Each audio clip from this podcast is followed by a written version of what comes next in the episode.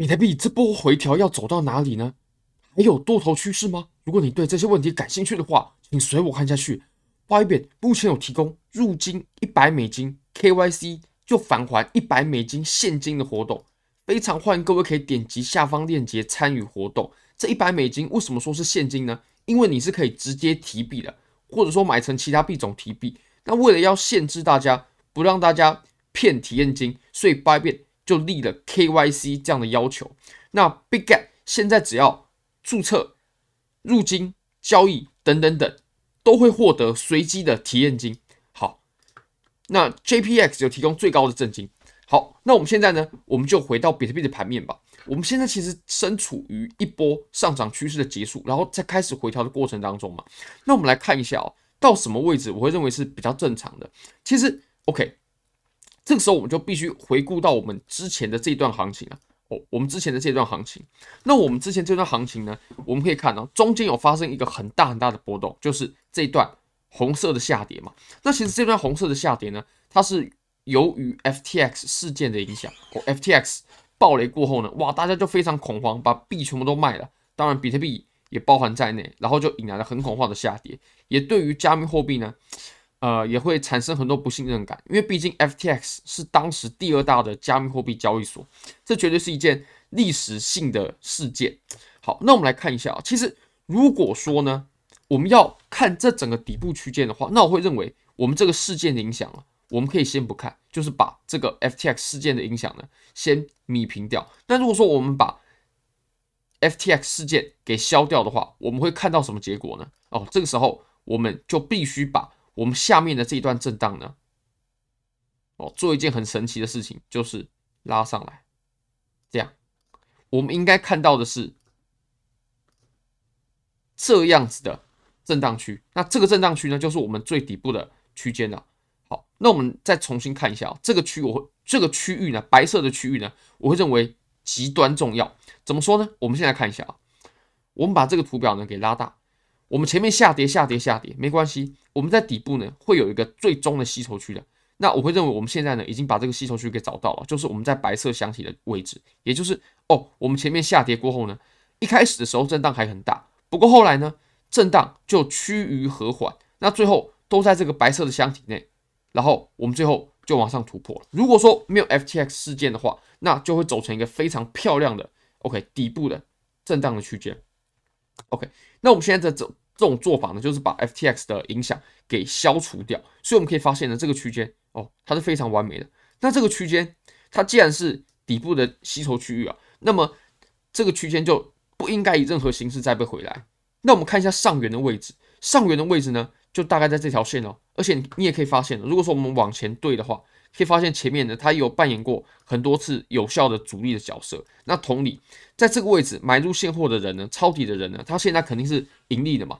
不敢说大幅盈利，但是至少是盈利的。他曾经有蛮大蛮大一段的利润的。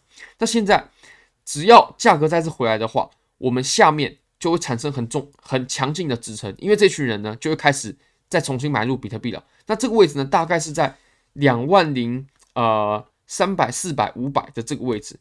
OK，那这个位置呢，好，我们现在把我们前面的这些全部都给消掉啊，两万零三四五百这个地方。它是前期呢非常有效的互换，也是我们箱体的上缘。那再来呢，也是我们这整段上涨的零点五回调。这整段上涨的零点五回调，你可以发现什么呢？我们现在就是哦，这段上涨完了嘛，那我们走一个零点五的回调，非常有可能就落在零点五。那我会认为到六幺八的话是过分的点，但不是完全不能接受。那如果说到七八六的话，就真的完全不能接受了。好。零点五回调非常合理，而且各位不要忘记啊，这个零点五的位置，也就是两万零两三百，是前期的互换箱体的上缘，还是零点五？它还是什么？不知道各位还记不记得？我们之前在这波上涨的时候，我们就有提醒到各位啊，这波上涨它中间这一段呢，拉涨很快的时间段，它是落在我们假日的时候，它是落在假日的时候，所以呢，它会在 CME 的图表上面就产生缺口。那你可以发现，我们在这里呢，就产生了很重要的缺口。这个缺口，我认为如果回补回来的话，就是我们这一次下跌能忍受的最大幅度了。就是最大的极限就是回补缺口。如果说回补缺口它还止不住跌幅的话，那基本上我们这一波多头呢，就是玩完了，就就就真的是判断错误。为什么呢？因为我们之前是怎么看的？我们之前是会认为，哦，你前面这里，我我就不用波浪画了，我这样画大家就是表表意一下，表意一下，大家应该就知道了。一、二、三、四、五，然后呢，这样结束完过后呢，它其实是这样子的，第一浪的第一小浪，它其实是第一浪的第一小浪，二，然后开启大牛市。啊，这个由于边界的问题，我我们就不画了。如果说它又跌破了我们刚刚所说的那个点位的话，那呃，我们这这个剧本呢，就是就是宣告是失败的了。OK，好。不过以现在来看，它还是有机会走我们刚说的那个剧本。好，那我们再来看一个重要的东西吧。这样子，我们刚画的这个区域呢，它其实最底部的这个地方，我才会认为它是绝对不可以被跌破的，绝对不可以再被跌破了。大概是在一万八千五百，OK，一万八千五百。如果说一万八千五百被破的话，那我们的上涨呢就可以宣告是完完全全的终结掉了，完完全全的终结掉，跟现在的情形还是不一样的。现在只是哦上涨第一波上涨结束了，开始回调哦。那如果说连一万八千五百都守不住的话，我们这波上涨就别说了，绝对是已经完全消失了。所以大家可以注意一下，我们在 CME 缺口大概两万左右，两万到两万零五百这个位置是确实有可能被回来的。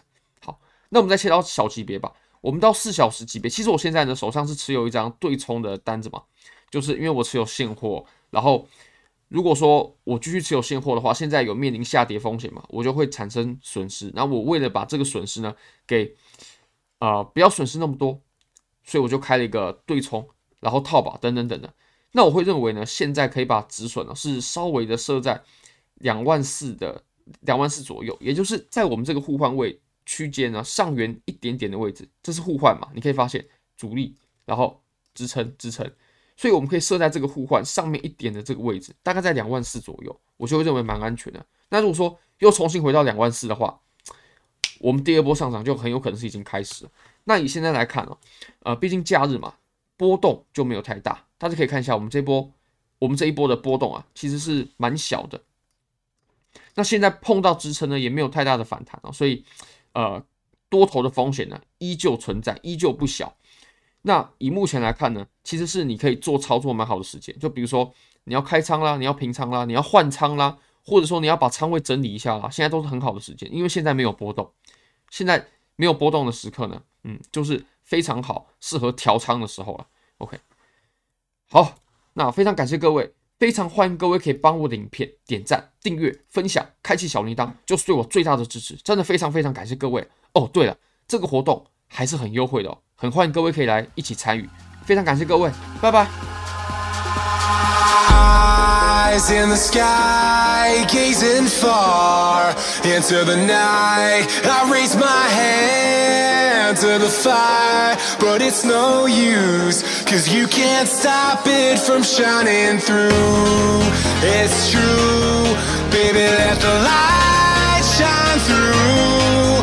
If you believe it's true, baby, won't you let the light shine through for you?